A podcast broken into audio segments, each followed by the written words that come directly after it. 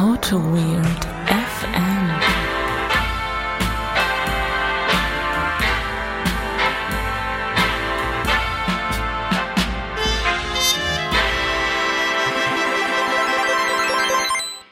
Herzlich willkommen zu einer neuen Ausgabe von Auto Weird FM, dem Podcast, bei dem zwei Trunkenbolte über äh, IT-Themen sprechen und manchmal auch über Gott und die Welt.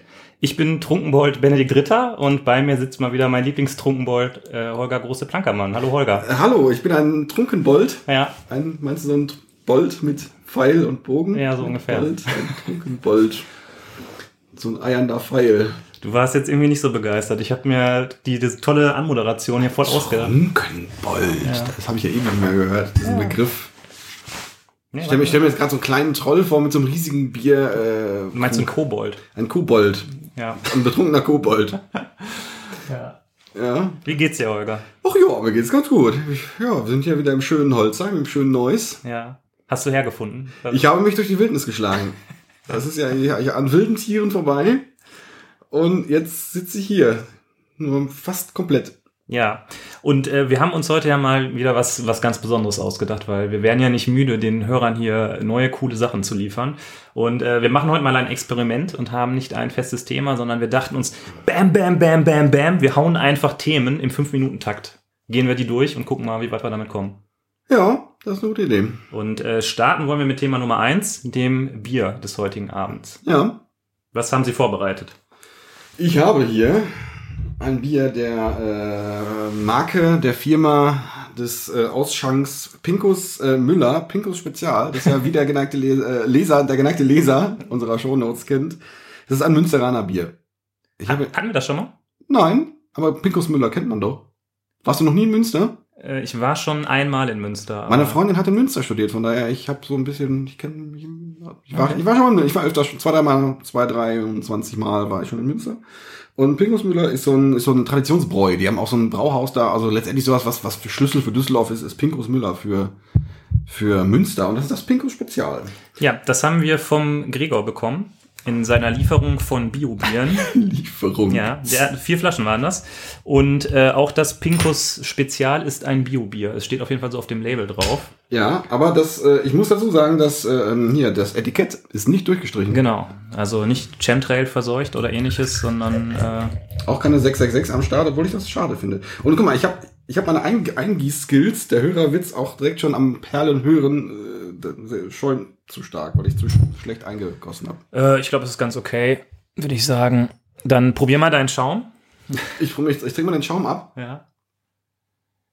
Wobei diese Craft-Biergläser, die ich habe, die sind schon so von der Form her, dass äh, unten trotzdem noch Mhm. Bier an den, an den Gaumen kommt. Mhm. Ja, ja, schön hell, schön lecker. Ist das nicht so eine Geschmacksbombe wie dein Pale Ale von letztens? Ja, Du bist ja so ein Pale Ale-Typ. Aber sehr lecker. Das ist ein schönes westfälisches Erzeugnis. Genau. Ich bin ja auch Westfale, von daher bist du ein, bist du ein, du bist kein Westfale. Doch, du bist, bist, bist. ich komme ja aus Gladbeck im Ruhrgebiet. Ja, und da ist man noch Westfale, oder? Ich glaube auch. Also Rheinländer ist, kann man ja eigentlich nur am Rhein sein, von daher. Ja, ja, Ja, also, ja, grob, ja. Wie, aber du, also ich fühle mich als Westfale. also, ne, Also eigentlich fühle ich mich als Ruri, aber als Ruri, Naja. ne? ähm, du hast gerade schon gesagt, das phänomenale Pale Ale vom Alexander vom letzten Mal. Äh, Ich weiß nicht, ob es dieses Bier hier toppen wird. Das habe ich von meiner Freundin bekommen. Äh, Das ist ein Red Lager Rotbier und drauf steht Bierfabrik. Äh, schmecken muss es, aber nicht jedem. Gucken wir mal, ob es mir schmeckt, ne? Ja. Vielleicht bist du ja auch ein Red Ale-Typ. Kennst du das, äh, Bierfabrik? Berlin? Ich meine, es muss hip sein, es ist aus Berlin. Ich hab, kann mich nicht dran erinnern. Ich müsste gleich mal meinen Antep, äh, mein Antep konsultieren. Oh, du gießt aber richtig gut ein. Ja, Du bist ein Eingießer. die Leute sollen ja was davon haben. Mhm. Und äh, also der Name passt. Es, es hat ein bisschen die Farbe von Ahornsirup, aber nicht die Konsistenz. Ja, dann jetzt mal. Bin gespannt, was du sagst. Oh, du, Ich habe noch nie äh, ein Rotbier getrunken, glaube ich. ich glaube schon doch. Ich, echt? Ja. Bei dir? Ob ich das bei mir getrunken habe oder wo ich Nee. das getrunken habe. Also die, Ort- die Lokation, Ob ich das bei dir getrunken habe? das weiß ich nicht. Aber äh, ich habe das in der Kneipe glaube ich, mal getrunken. Mhm. Sieht so ein bisschen aus wie so ein Kilkenny. Aber das ist aber nicht meins. Probier das mal.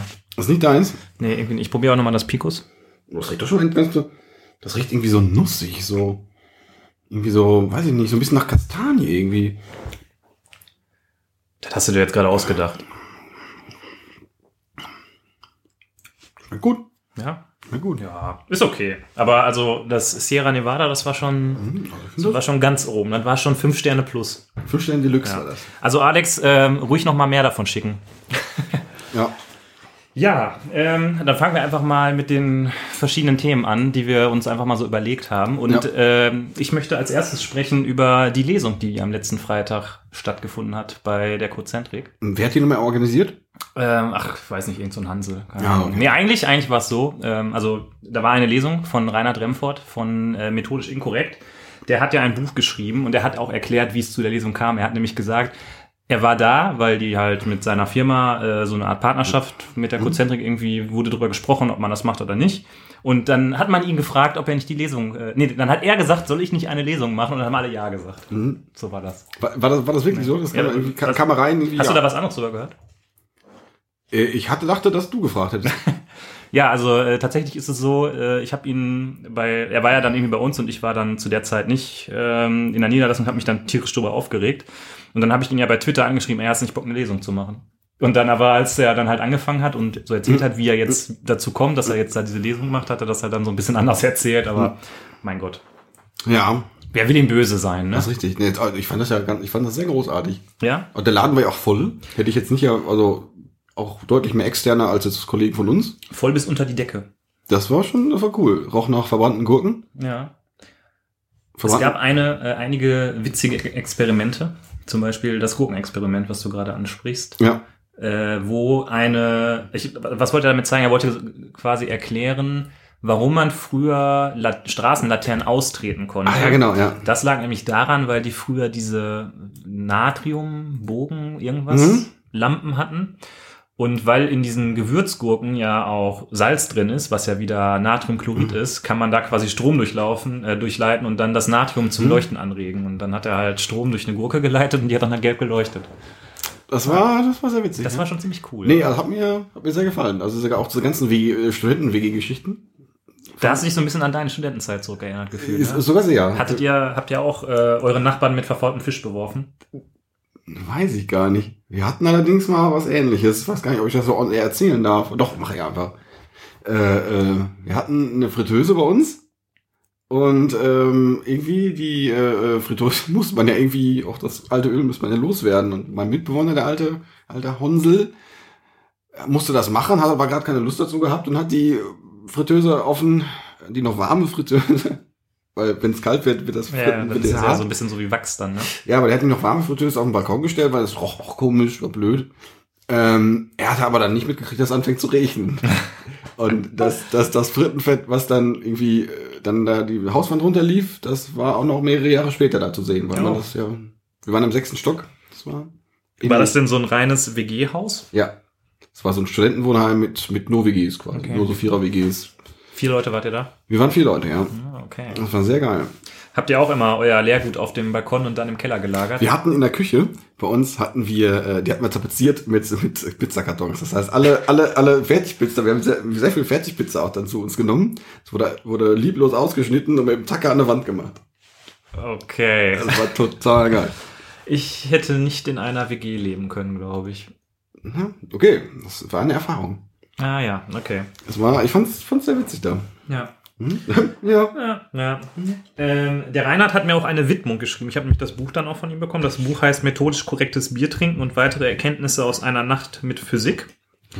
Äh, er hat gesagt, das wäre nicht sein Titel gewesen. Das fand ich zum, zum Beispiel interessant. Ne? Er hat ja dann auch beim Lesen, ähm, ist er da so über den einen oder anderen Satz gestolpert, äh, den wohl der Verlag noch eingeführt hat. Und es ist anscheinend so, dass der Verlag äh, relativ viel Einfluss auch auf den Text nehmen kann und auch sagen kann, wie der Titel sein wird. Ich fand den Alternativtitel, den fand ich noch besser eigentlich. Ja, der Alternativtitel war ähm, äh, Schrödingers Kotze, ne? Ja. Fand ich auch lustig. Ähm, seine Widmung ist für Bene, danke für die Organisation meiner ersten Lesung. Da steht es dann doch wieder. Ach ja. Ja, da habe ich mich gefreut. Oh.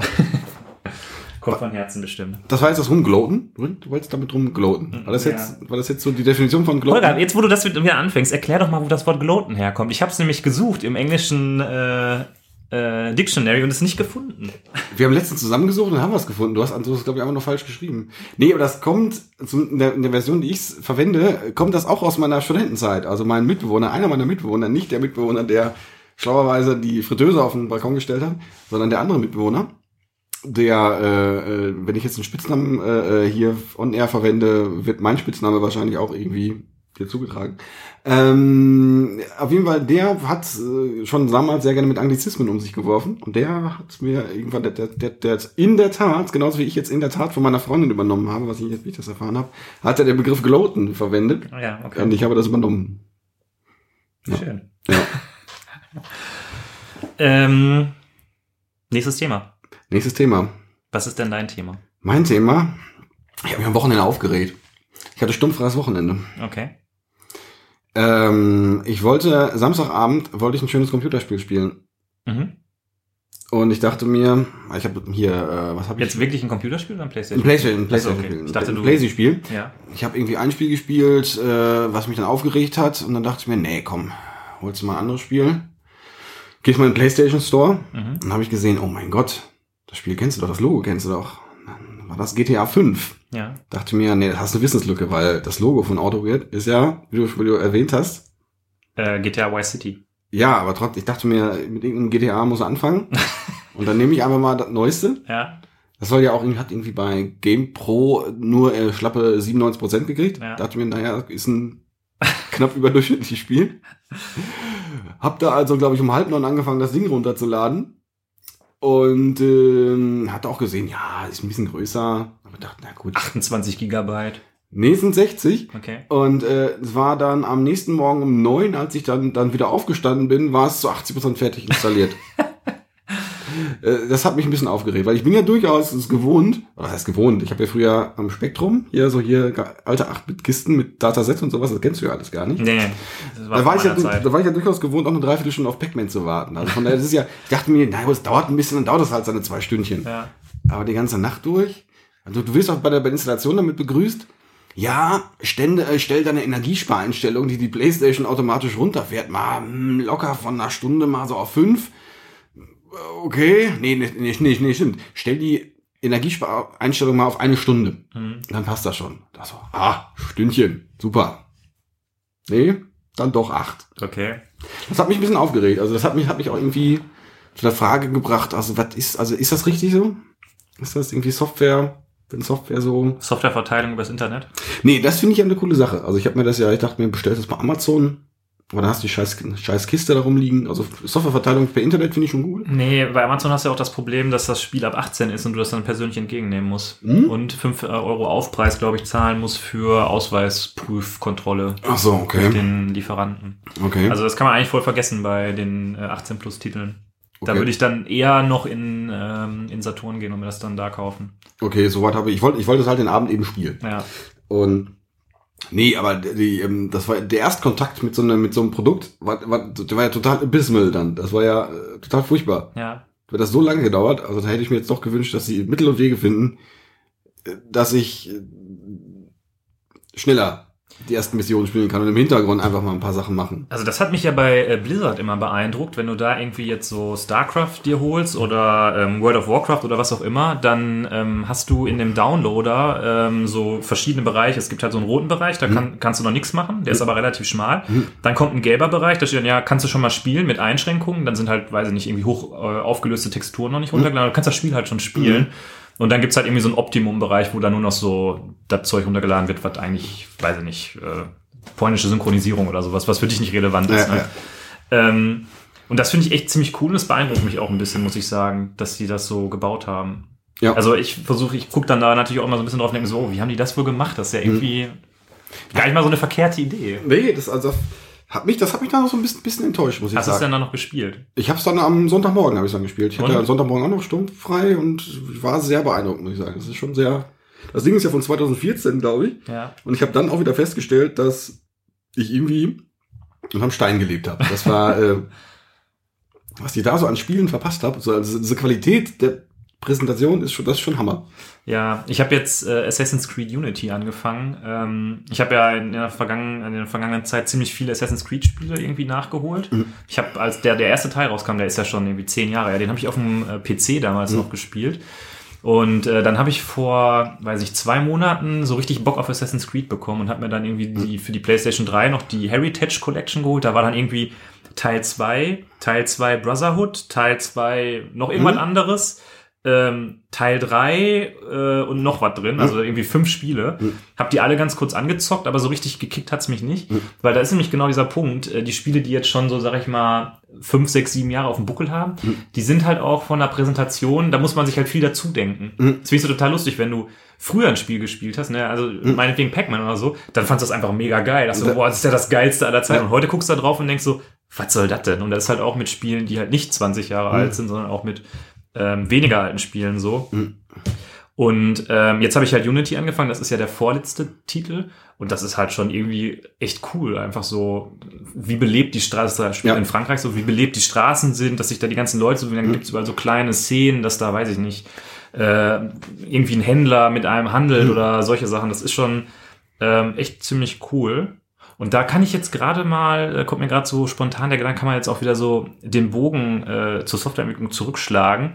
Ich habe mich nämlich äh, gestern mit Bekannten darüber unterhalten, ähm, wie sich Softwareentwicklung verändert und wie die Ansprüche an Software steigen. Mhm. Weißt du, vor 20 Jahren hast du halt so ein 80 mal 25 äh, Anwendung Mhm. auf dem Host irgendwie gebaut. Das war mega anspruchsvoll, das Mhm. irgendwie hinzukriegen.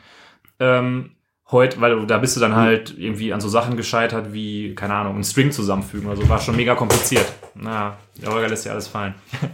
Also, ähm, halt Dinge, die heute sehr einfach sind, waren halt kompliziert. Und heute hast du halt so Sachen, ja, es muss irgendwie, weiß ich nicht, nach AWS deployed sein und muss irgendwie skaliert werden und verteilt werden und, ne? Also, das wandelt Ja, ja. sich so, weil sich auch die Ansprüche der Nutzer wandeln. Ja, das ist richtig, das ist richtig. Ähm, allein schon auch die Verteilung. Ich meine, früher äh, die, die, die, die Software-Distribution, wie hat man früher Software äh, äh, äh, gekauft? Auf dem Schulhof. Das war ja die Distribution. Oh, äh, und Ja, man äh, hat natürlich die gebrauchten Spiele von den Freunden abgekauft. genau, richtig. Aber, aber früher gab es noch diese Boxen, ne? Mhm. Die Pappboxen. Die noch, Pappboxen fand ich- fand ich großartig. toll, ja. Man- ich weiß noch, mein allererstes eigenes Computerspiel war, äh, jetzt wirst du wieder lachen, dass ich so jung bin, äh, Command and Conquer Fünf. 2, äh, Roter Alarm, Mhm. die deutsche Version. Da kann ich mich noch dran erinnern, da sind wir zum Mediamarkt gefahren und da hatten die so eine, äh, so im Kreis, wie so ein Brunnen, hatten die Mhm. daraus aufgebaut, als ob, weil die Dinger, Mhm. die waren ja wie so Ziegelsteine, haben die halt so einen Brunnen aufgeziegelt. Ja, nicht schlecht. Da war noch ein, ähm, eine Anleitung drin mit 90 Seiten. Nicht so wie heute, so, so ein Blatt und Mhm. das war's. Ja, ich äh, bei der bei der PlayStation finde ich auch diese Packungen, die da kriegst, die finde ich auch, sind einfach nur ärgerlich. Diese, die, sind, alle so gleich so aus. Blu-ray-Packungen, oder? Ja, die sind alle gleich aus. Das brauche ich nicht. Also das ist finde ich. Dann musst du dir halt Collectors Editions kaufen. Ja, aber wo sind. Nee. Nee. Finde ich. Da hast du halt für 100 Euro dann irgendeinen sinnlosen Scheiß mit dabei. Ja, vielleicht stehe ich auf sinnlosen Scheiß. Nee, ja, das war, ich habe mich aufgeregt und äh, war aber doch amazed, wie, wie, wie geil das ist. Das war meine Wochenende. Ja. Ähm, ich glaube, es ist auch gut, dass du damit angefangen hast, weil GTA Vice City ist echt nicht gut gealtert. Nicht? nee, ich habe da irgendwie vor, ist jetzt auch schon wieder ein paar Jahre her, vielleicht ein, zwei Jahre oder was, habe ich da nochmal reingeguckt und das kann man echt nicht mehr angucken. Ich könnte dir mal kurz einen Screenshot zeigen. Ja, Machen wir später. Machen wir später, ja. Nee, aber das, das war echt cool, Grafik cool. Ähm, man sieht zum Teil, dass das Ding jetzt auch schon drei Jahre alt ist, aber eigentlich nicht. Also es ist, äh, wie, wie man so durch Los Angeles, Los Santos heißt Mhm. es ja, glaube ich, durch, durch Latscht. Das ist schon, also die Freiheit, die, die man da hat. Das ist schon, das ist schon ziemlich cool. Das erste, was meine Freundin dann, dann abends meinte, äh, nach, nachdem sie mir, mir irgendwie gesagt hat, was ist denn das, was ist denn, was ist denn das für ein Kack, das ist alles viel zu kompliziert. Ähm, ja, wie hat da irgendwer jetzt hier die ganzen Autos und die ganzen Menschen, die da durch die Gegend äh, äh, fahren, hat das sich wirklich jemand überlegt? Und dann, dann, aber dann kann man, irgendwie- nee, es ist ja, es ist ja durchaus valide, weil das, Ja. dass, dass, dass, dass, dass da auch so ein bisschen künstliche Intelligenz halt drin ist. Ja. Dass, dass, dass, dass, dass, was da, was da jetzt an, Die Dynamik meinst du? Die Dynamik Ja. quasi. Das ist die. Das ist, ja, das ist auf jeden Fall beeindruckend, aber ich finde es trotzdem auch beeindruckend, dass alles, was halt statisch ist, ja von Hand gebaut ist. Also Ja. es ist ja nicht irgendwie so ein Random Generator wie bei Mhm. No Man's Sky oder so, Mhm. wo einfach irgendwelche Welten prozedural generiert werden, sondern da hat sich jemand hingesetzt und hat jedes scheiß Haus und jeden Tisch und jeden Stuhl und jede Laterne Mhm. halt dahin modelliert. Das finde ich auch schon äh, ziemlich beeindruckend. Ja. Das ist schon ein sehr gigantisches Spiel. Das, äh, Ich kann mir das, ich kann mir das gar nicht vorstellen, wie das aussieht, so ein, so ein Computerspiel zu programmieren. Also was, du siehst dann ja in den, in den Credits, wie viel, also ich hatte das letztens noch bei Uncharted, als ich das gespielt habe. Hm. irgendwie seitenlange Credits, wie, also wie viele Leute da jetzt mitgewirkt haben, also wie, ich kenne das noch aus, aus der C64 oder aus der Powerplay, dass dann, dass dann ein Lone Hero äh, dann Turrican runterrockt Ja.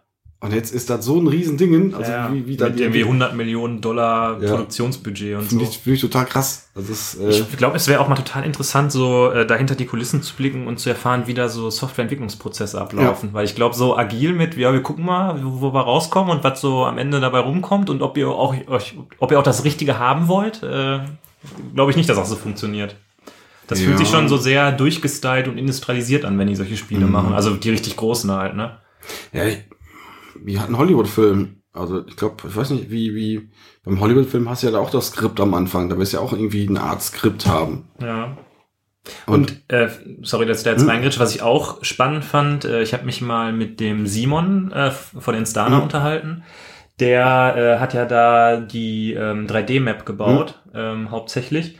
Und der hat halt erzählt, dass du für so 3D-Programmierung, also wenn du Hm. halt solche Sachen machst, da kannst du halt im Prinzip nicht so wirklich automatisierte Tests für bauen. Weil den Grund habe ich vergessen, aber es geht halt nicht mhm, so einfach. okay. Weil, wie sieht dein Assert dann aus? Weißt du, wie ich meine?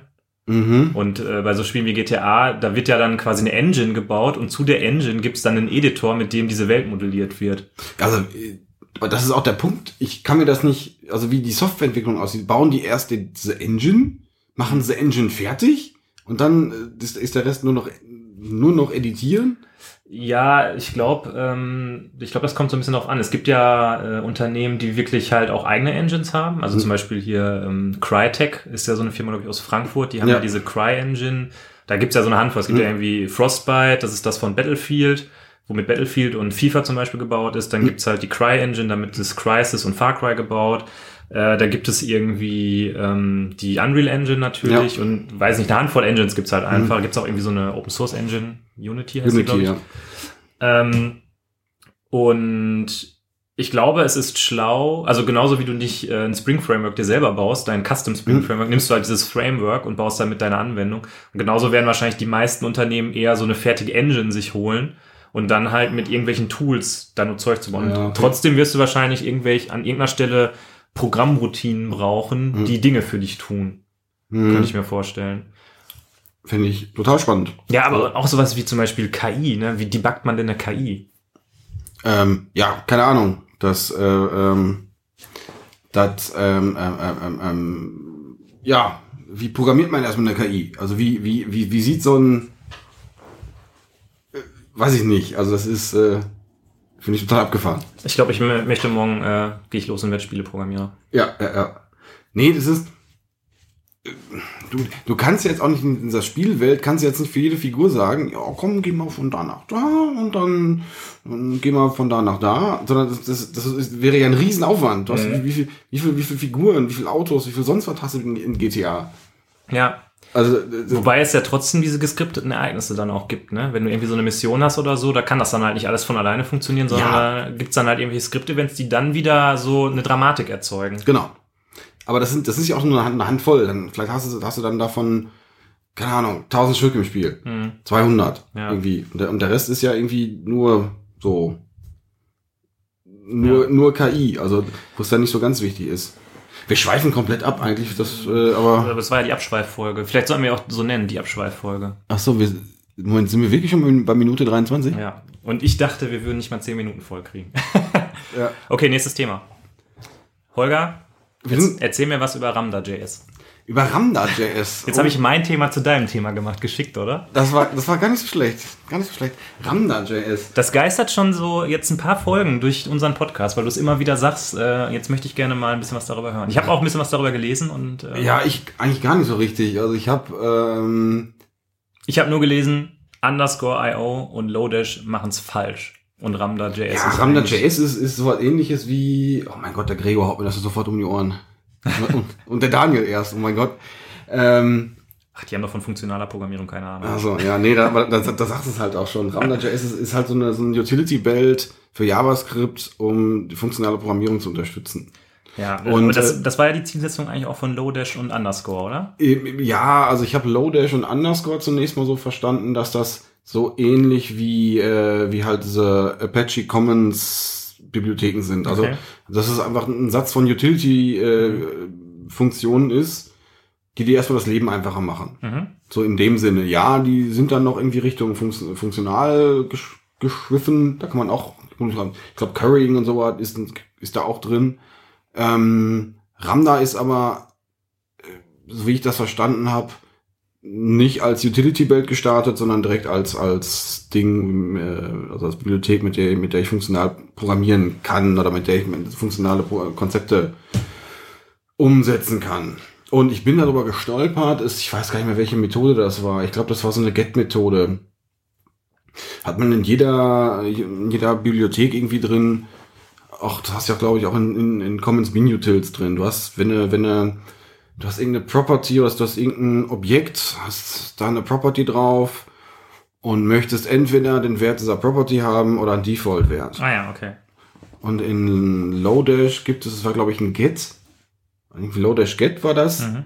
Und da gibst du halt ein, Objekt rein, sag, gibst den Pfad mit Mhm. und einen Default-Wert. Ah ja, das okay. klappt für, wenn das, wenn die Property undefined ist, Mhm. kriegst du den Default-Wert zurück. Wenn der, wenn die Property gesetzt ist, kriegst du die Property, also den, den Wert zurück.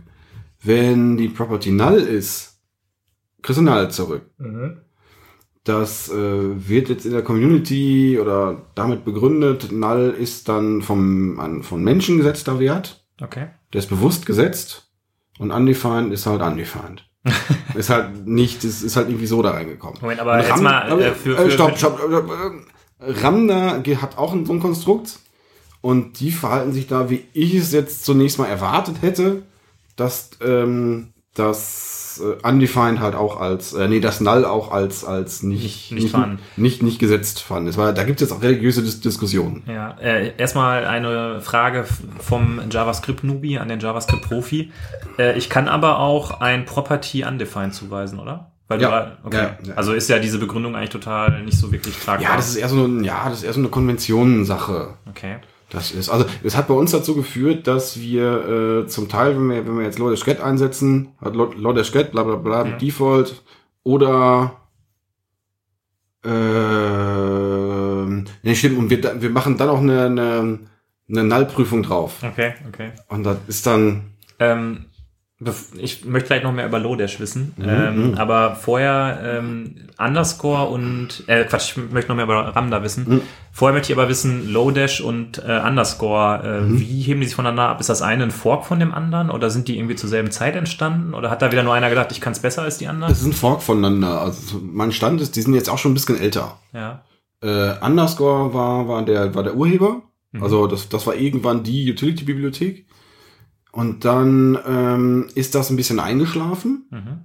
Und dann hatten die wohl auch Performance-Probleme, was immer man in dem Bereich für Performance-Probleme haben kann, weiß ich nicht. Das, zu dem Zeitpunkt habe ich das einfach nur so dargenommen, oh, Lodash ist viel schneller. Okay. Das heißt, irgendein Knilch hat sich dann Lodash ausgedacht mit den mit größtenteils identischer API, nicht komplett. Und äh, hat dann, das ist dann irgendwie fixer. Ja. Und da Underscore dann sowieso irgendwann eingeschlafen ist, war Lodash das neue Underscore. Also Also heutzutage. den Namen hast du gerafft, weil ja, Lodash klar. und Underscore, Schon, ist jetzt nicht so. Unterstrich, so. Ist, ist angekommen. Vielen Dank. Vielen Ja. Dank. Und ähm, also das erste Beispiel, was man so findet auf der äh, Ramda-Webseite. Ich habe mich gefragt, Hm? warum eigentlich Ramda? Also klar, irgendwie Lambda, aber wieso jetzt Ramda? Ich weiß es nicht. Keine das ist ja ein, ein, ähm, ein Steinbock ist ja das äh, Wappentier, ist ja Ram auf Englisch. Ähm, da könnte man jetzt erklären, okay, Ramda, aber warum jetzt ein Steinbock? Also, Ich habe keine Ahnung. okay. Ich habe keine Ahnung. Vielleicht einfach das Wortspiel. Ja, okay. Ich- Das erste Beispiel ist halt, dass sie ein, sie haben ein, sie nehmen Lodash und machen einen Filter Mhm. und dann sagst du ja quasi ähm, Lodash.filter, meine Collection, Komma, Function und dann machst du anonym eine Funktion da rein. Und ähm, dann hast du halt immer diese anonymen Funktionen da irgendwo rumhängen. Wobei das ja jetzt mit der ES6-Syntax ist es auch okayisch irgendwie. Ja, ist- Und ja. mit, mit Ramda sagst du quasi Ramda.filter und in das Filter machst du dann Ramda.where und da gibst du deinen Filter rein. Und dadurch ähm, ist das vom Aufbau irgendwie so ein bisschen ähm, Meinst du, wie so, wie so SQL-like? an der Stelle ja. Und sie, sie werben halt total viel damit, dass man da total toll Fun Function Currying machen kann. Wir reden ja wieder über Sachen, von denen wir gar keine Ahnung Ja. haben. Wir werden vorher mal nachgucken, so, was ist Ich wollte eigentlich ich, Ramda? ich, ich wollte auch sagen, vielleicht, hättest, vielleicht hätten wir vorher die Doku nochmal genauer durchlesen müssen. Ich fand, apropos Doku, die Doku von Ramda fand ich nicht so gut. Also die, die liest sich halt wie, wie so Haskell-Doku. Also, Da- Das war gerade mein erster Gedanke. Ist das irgendwie so ein Function Programming Ding? Ja, das ja. ist ja genau so bei ähm, hier bei den Type Level Bibliotheken für Scala. Genau. Ich guck's mir an und ich verstehe nicht mal das Problem, das die äh, lösen genau, wollen. da- genau das ist, ähm, ich, ich musste auch ein bisschen gucken, bis ich überhaupt das, das, das äh, Lodash Net Äquivalent da gefunden habe. Und ich weiß es auch gar nicht mehr, wie es heißt.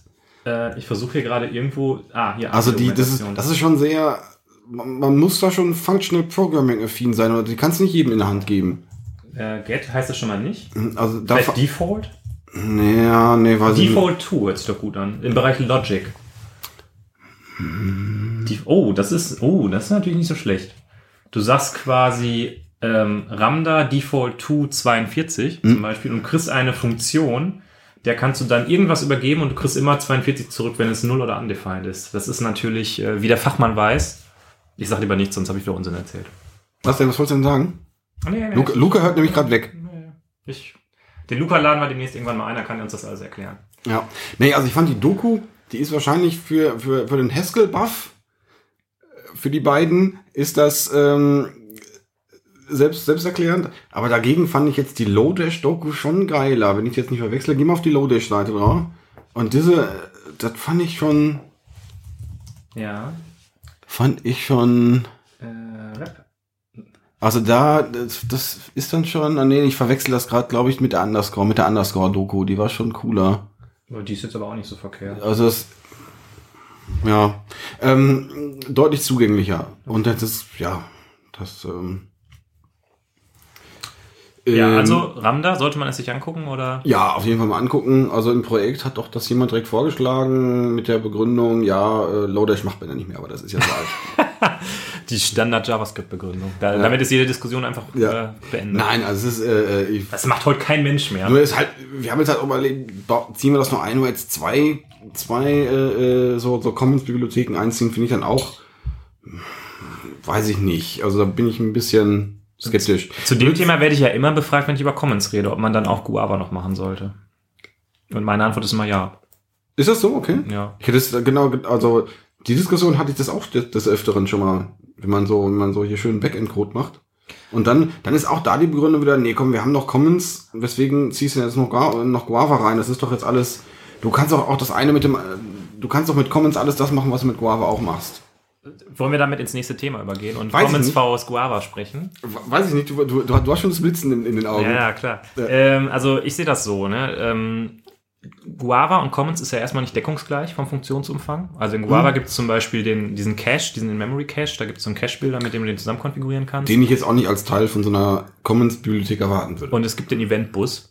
Den ich auch nicht als Teil von einem. Nee, nee, aber den würde ich jetzt auch nicht erwarten. Das ist, das ist was, von- wonach ich dediziert suche. Also, Ja. so, also so eine, so eine, so eine Commons-Bibliothek, der erwartet, dass, dass, dass mir das jetzt so Sachen, die in der Sprache, in der Runtime selber für mich jetzt nicht gelöst sind oder nicht zufriedenstellend gelöst sind, dass, dass das so ein bisschen abglättet. Ja. Ähm, kleinere Sachen, die es bei äh, Guava gibt, die jetzt in Commons Mhm. nicht so cool sind, ist zum Beispiel, was ich total gerne mag, das Case-Format. Ich weiß nicht, ob du das kennst. Das ist so eine Enum Mhm. und äh, da gibt es dann sowas wie Camel Case Mhm. und Snake Case und Kebab Case als Enum-Values und du Ich habe kannst letztens erst den Begriff Kebab Case gelernt. Das ist, finde ich ja. Ja. Den Griff finde ich ja geil. Also Kebab Case ist, äh, für alle, die es nicht wissen, ähm, klein geschrieben mit äh, Bindestrichen, Ja. weil es aussieht wie ein Dönerspieß. ne, finde ich total geil. Ähm, und du kannst dann äh, über diese Enum kannst du ein ähm, kannst du dir so ein so ein äh, Case-Objekt erzeugen Ja, und kannst dann in jeden anderen Case konvertieren. Das finde ich irgendwie mega praktisch. das finde ich cool, ja. Das hört sich gut an. Ähm, ja, und es gibt halt hier und da, es gibt halt Sachen, die gibt's in Commons, es gibt Sachen, die gibt's in, ähm, in Guava äh, und Mhm. Sachen, die es halt auch in beiden irgendwie gibt. Und ähm, vor allen Dingen halt auch das, was es in dem Collections-Bereich gibt bei Guava. Das war lange Zeit so, dass es das bei Commons nicht so äquivalent Mhm. gab, weil das Commons Collections sehr lange noch auf Java 1.4 war und keine Generics hatte. Das wollte, da wollte ich gerade drauf hinaus, dass das da war Guava schneller.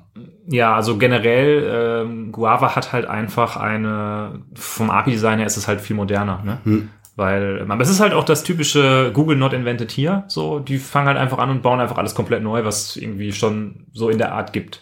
Anstatt sich an so einem Community-Prozess ähm, zu äh, beteiligen und zu sagen, hey, wir haben hier, wir brauchen das und wir haben irgendwie Leute und könnten da jetzt, äh, was? Nee, nee, Olga geht in Deckung. Ich gehe ich geh in Deckung, du, du, du legst schon wieder so los. A, hätte ich erwartet, dass du mit dem Thema direkt einsteigst. Mit dem, und ich habe. Ach so, du, mit du, dem du, du, du, hast schon. Schaum vorm Mund. das, das, äh, ja. Was war denn eigentlich die eigentliche Frage? Nee, wir sind, äh, da Braucht man beides im Projekt? brauchen beides ein Projekt, genau, sicherlich. Das, äh, ja. Ähm, also ich glaube, heute ist es so, dass man mit äh, Collections 4 viele Dinge einfach auch erschlagen kann, die ähm, wegen denen man früher Guava benutzt hat. Und was ich den Leuten immer sage, man muss halt darüber nachdenken, dass ähm, Guava wird halt von Google so entwickelt, wie Google das für richtig hält. Das heißt, wenn die sagen, so in Guava 16 hatten wir halt die Methode XY und in Guava 17 brauchen wir die nicht mehr, dann wird die halt rausgeworfen. Und dann gehen halt deine Anwendungen kaputt im Zweifel. Und du kannst nicht mal was dagegen machen, weil es ja sein kann, dass ähm, deine Downstream-Abhängigkeiten, dass das quasi über transitive Abhängigkeiten braucht halt einer die Version 15 und einer die Version 16 und die brauchen auch noch beide dann jeweils Teile, die äh, irgendwie wegen dieser Änderung nicht mehr funktionieren. Ist das, ist das schon mal, vor, äh, schon mal äh, vorgekommen? Hast du schon mal. Oh, da gibt's einen. Oder ist das, ist das nur Foot?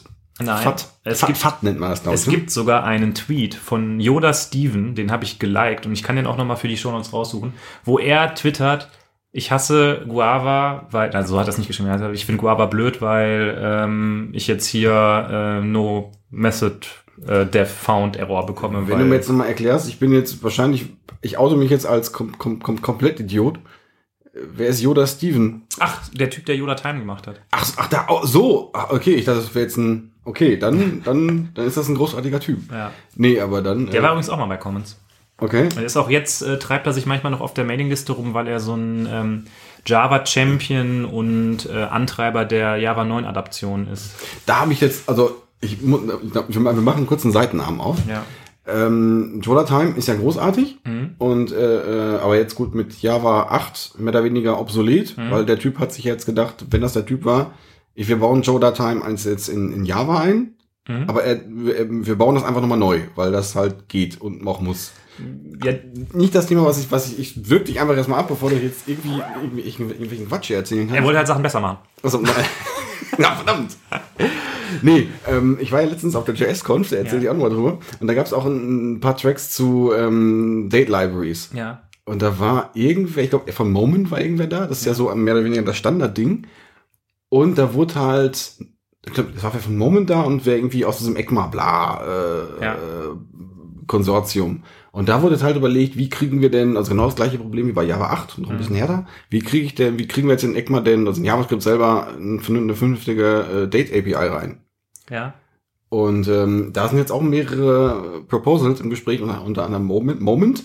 Und da habe ich da auch gelernt, es gibt eine Joda, ein Joda-Port für JavaScript. Oh, krass. Das wow. wäre, da, das wäre, das wäre Hammer, oder? ja. Und das ist auch im Gespräch halt. Das ist, äh, Ja, wenn man von Java kommt, dann ist Jod, äh, dann ist äh, Moment.js schon so ein bisschen, äh, macht so einen seltsamen Eindruck, weil das frisst ja quasi alles, ne? Du kannst ja da alles als String reinhauen und irgendwie holt er da ein Datum raus, keine Ja. Ahnung. Ja. Also ähm, bei äh, Yoda und auch bei der Java 8 Time API ist ja so, dass du schon so relativ ähm, ausdefinierte Hm. Typen hast, um verschiedene Zeitkonzepte zu modellieren. hm. Ja. Ich finde ich finde schön Zeitkonzepte modellieren. Oh, heute setze mich mal den Schreibtisch, leg die Bildzeitung weg und modelliere mal das Zeitkonzept für unsere Anwendung. Ja. Finde ich, finde ich gut. Ja, das Zeitkonzept ist mir letztens auch klar geworden, ist eigentlich fast immer, dass du äh, nur ein Datum haben willst ohne Zeitzone. Äh, Also ja, klassischer Bug, den du hast, ist ja, äh, der User gibt in seiner, gibt in der Oberfläche sein Geburtsdatum ein Mhm. und du speicherst das in deinem Backend als Date und hast das quasi Sekunden oder Millisekunden genau auf 0 Uhr 0 und 0 Sekunden gesetzt. Mhm. Und dein Server steht äh, in einer Zeitzone, die um eine Stunde versetzt ist und auf einmal hat der User einen Tag vorher Geburtstag, als er eingegeben hat. ah, cool. Klassiker. Ja, da habe ich sogar noch einen, einen auf Lager. Ähm, JavaScript. Dates, Date API. Ähm, weißt du, wie die entstanden ist? Die, die aktuelle ja, JavaScript Date API? Nein.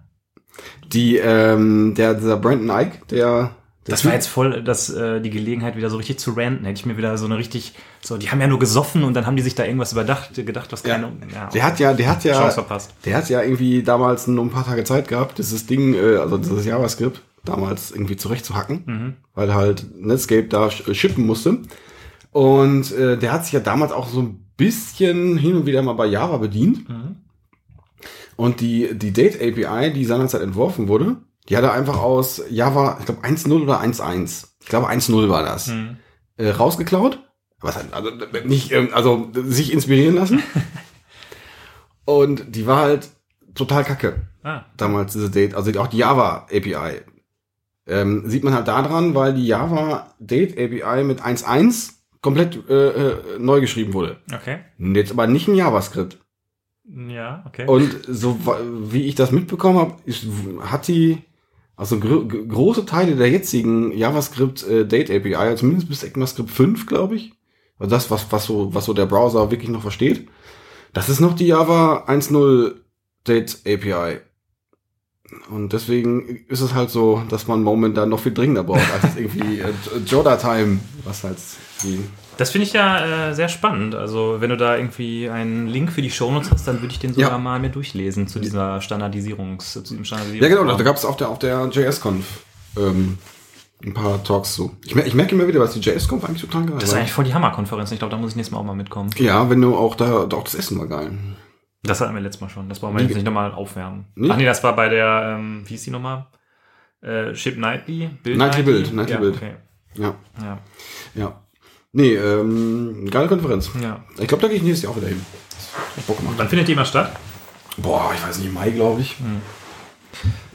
Wir sind schon 40 Minuten dabei, aber ich glaube, wir haben noch Zeit für ein Thema. Ja, wir haben noch ein, wir eigentlich, wir hatten eigentlich ein anderes Thema. Das, das machen wir dann das nächste Mal. Ja. Naja, gut. Aber das können wir vielleicht mal ähm, anteasern und die Leute fragen, was sie davon halten. Nein, das teasern wir nicht an. Okay, gut. Das kommt überraschend. Ja, okay. Das kommt überraschend.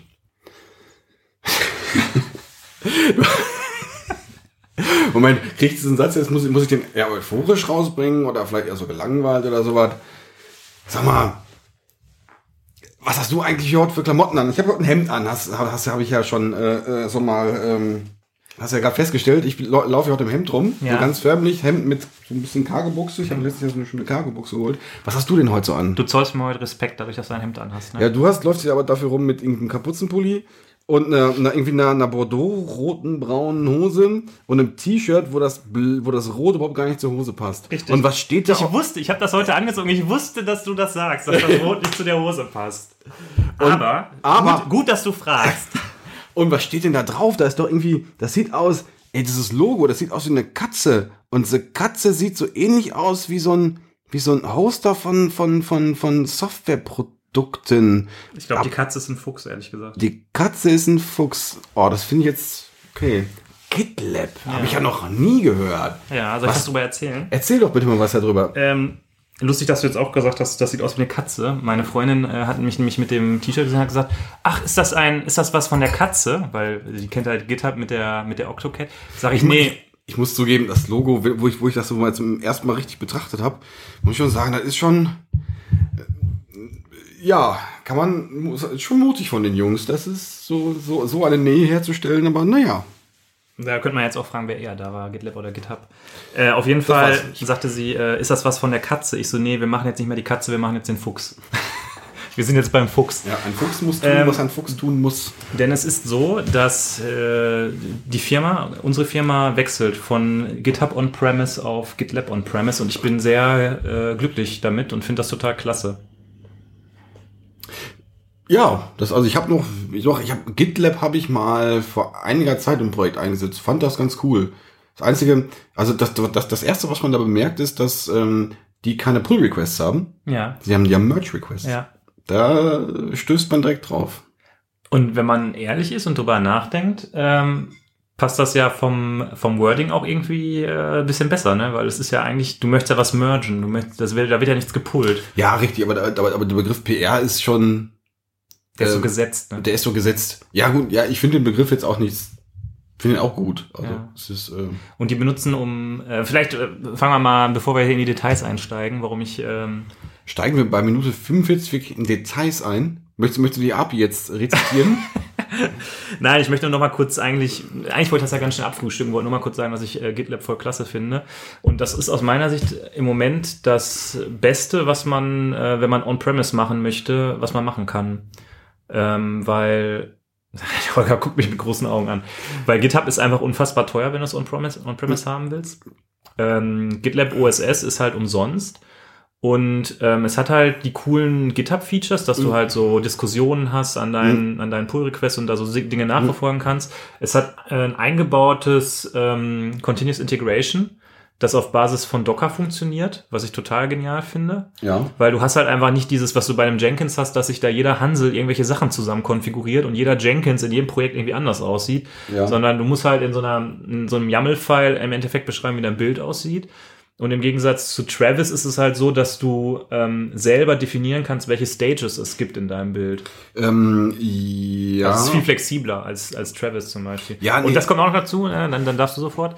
Ähm, wenn du jetzt GitHub hast, Mhm. dann hast du ja schon richtig viel Geld bezahlt, um das On-Premise zu haben. Und dann willst du ja noch sowas haben wie Travis, also musst du Travis auch noch On-Premise dir holen. Äh, und dann bist du noch mal eine Stange mehr Geld. Ja, ne, sehe seh ich ein, das ist halt immer so, das, das, das, das, das, das Geldargument kann man bringen. Ähm, ich würde nur von einem, von einem Service erstmal, von, von einem Service, der meinen Source Code irgendwie äh, versioniert und verwaltet, würde ich zunächst erstmal nicht erwarten, dass der, dass der jetzt noch ein CI-Tool hat. Wäre jetzt erstmal meine Erwartungshaltung. Das ist, mag sein, dass das cool ist, ich habe es noch nicht ausprobiert, weil wir halt auch im Projekt einen Jenkins haben. ja. Aber ja, vielleicht probieren wir das irgendwann mal aus, aber ähm, ja. Okay. Ähm, Also du, ich merke, du bist noch nicht so mega begeistert von ähm, Travis. nee, von Travis? Ah ja, von, von ähm, GitLab. Ach, ich muss, ich bin da relativ emotionslos. Wie gesagt, ich habe das äh, mal das bei einem äh, äh, auch bei einem Projekt eingesetzt und fand das fand das cool. Ähm, das war für mich so die erste die erste Begegnung mit einem mit einem Versionskontrollsystem, was so ähm, cloudmäßig gehostet war. Das fand ich schon cool. Von daher fand ich, fand ich das, fand ich das ziemlich cool. Also diese Kollaborationsfeatures hatte ich da zum ersten Mal gesehen. Ähm, danach habe ich ein bisschen mit GitHub gearbeitet, fand das auch cool. Aber ähm, äh, ja, also ich habe jetzt noch keine, ich habe auch keine negativen Sachen festgestellt. Wenn ich jetzt ganz ehrlich bin, äh, ja, es, es macht das, was. Du teilst mein, äh, nee, es ist meine Euphorie nicht so es- nein, es ich merk's. Es, es macht, es macht das, was ein, was so ein Git, äh, äh, was so ein Git, äh, hostes Git-Tool halt so macht. Also ich find's, ich find's cool, aber ja, ist, ja, ist gut. Das ist halt. Äh, ich bin jetzt auch noch nicht so so stark da drin eingestiegen, muss ich sagen. Gibt es irgendwelche Features, die ich mir an- angucken sollte? Ja, also ich finde tatsächlich, dass ähm, diese Continuous Integration Geschichte ziemlich cool. Macht das, macht das. Äh, damals war ich total geflasht davon, mit, äh, wie, wie das so, wie die Kollaboration dadurch verbessert wird. Bei GitHub jetzt. Auch bei, bei, bei GitLab. Also wie gesagt, GitLab war so mein erster Kontakt. Also noch Ja. bevor ich wirklich mit GitHub eingestiegen bin. Ich hatte zwar auch da vorher schon einen GitHub-Account, aber ich hatte das nie so ern wirklich ernsthaft verwendet. Und ähm, GitLab war mein erster, mein erster Kontakt. Genau diese GitHub-Welt auch jetzt irgendwie im Projekt, also im beruflichen Kontext einzusetzen. Ja. Und das, da, da hat mich halt genau das Kollaborationsfeature äh, ähm, umgehauen und genau das ist das, das Merge-Feature. Das Lied, das Lied ist, ist, ist mein, ist mein Background. Ja. Und vielleicht ist das, gibt's Richtung Kollaboration dann noch ein paar mehr, paar, paar mehr Sachen, die ich jetzt halt noch nicht auf dem Schirm habe. Äh, ich glaube, dass du die Sachen, die du kennst, also ich glaube nicht, dass da was dazugekommen ist, was du noch nicht kennst. Also klar, du kannst halt äh, Dinge forken, du kannst Merge-Requests machen, du kannst Diskussionen irgendwie starten, kannst halt alle möglichen Objekte irgendwie kommentieren, ne? also kannst halt Commits kommentieren oder Änderungen kommentieren. Das ist schon alles ganz cool. Was auch noch ganz nett ist, dass du ähm, die Funktion hast, wenn du ein PR durchguckst und du machst einen, Also du kannst erstmal äh, ein Merge-Request durch, ein MR, wenn du MR. ein MR durchguckst, Ja. äh, du kannst jemanden assignen, der den angucken soll. Ähm, und wenn jemand Kommentare macht, dann werden die als ähm, Discussion-Items sozusagen Mhm. markiert. Und wenn du dann äh, da drüber gehst und dein, also guckst dann das, was du gemacht hast, guckst dir die Kommentare zu an, Mhm. fängst an, die zu bearbeiten und kannst dann ähm, drunter kommentieren, habe ich gemacht und abhaken. Mhm. Und dann gibt's halt so einen Counter, du hast jetzt irgendwie fünf von acht bearbeitet. ja, okay. Das finde ich ganz nett. Und was ich auch cool finde, es gibt halt eine Funktion, es gibt so einen, so einen Haken, da kannst du sagen, ähm, Source Branch löschen, wenn du merged. Das finde ich total praktisch einfach, dass du einfach, wenn du den Merge-Request anlegst, kannst du direkt sagen, wenn der gemerged wird, soll der Source Branch entfernt werden, weil sonst hast du halt immer so viele Ja. schon gemergte Branches, die da irgendwie rumhängen. Ähm, und was auch noch cool ist, du kannst sagen, merge when build succeeds. Und dann wartet er halt so lange darauf, bis der, bis die Build-Pipeline einmal erfolgreich war und merge das dann erst. Okay. Automatisch. Hm, cool. Das finde ich ganz cool für so, ähm, man hat ja manchmal so Änderungen, wo man sich so denkt, ah, das muss man eigentlich mal eben schnell machen, das ändere ich mal eben schnell. Und dann hast du aber keinen Bock, da erst wieder einen Pull-Request aufzumachen und dann von Hand den zurückzumergen, wenn die Pipeline durchläuft, dann machst du das direkt auf Master. So, und das ist ja kacke. Und da machst du halt einfach einen- einen Merge-Request für und ähm, klickst einfach auf Merge einfach, wenn das fertig ist. Und kannst dann quasi direkt weitermachen, brauchst du dich nicht mehr drum kümmern. Brauchen wir mal eine Folge äh, bezüglich äh, Bild, also äh, bezüglich Branching-Strategien? Du hast mir irgendwo mal irgendwie im Nebensatz erzählt, dass du eher ein Freund von äh, Master-Based Deploy äh, Master-Based Development bist. Hm, Nee. Warst du das nicht? Nee. Na gut. Aber wir können gerne jemanden einladen, den wir dann hier in der Luft dafür zerreißen können. Ach so, okay. Na gut. Nee, okay. Ja. Nee, aber es ist ein cooles Produkt. Kann man machen. Ja. Nur das T-Shirt, also passt nicht zu deiner Hose. das, äh, da können die jetzt nichts für, da kannst du eher was für. Du saßt schon den ganzen Abend hier und hast dir das, hast das aufgespart, ne? Bam!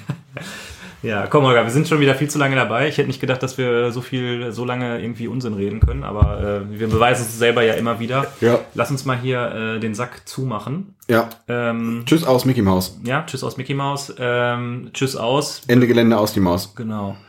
Äh, ich möchte trotzdem noch kurz sagen, dass die Leute uns gerne bewerten dürfen und uns twittern können, aber äh, das war's dann, würde ich sagen, für heute. Dann sind wir raus. Ja, wir sind raus. Wir sind draußen wie die Mutter Natur. Macht's gut, Leute. Bis dahin. Bis dann, tschüss!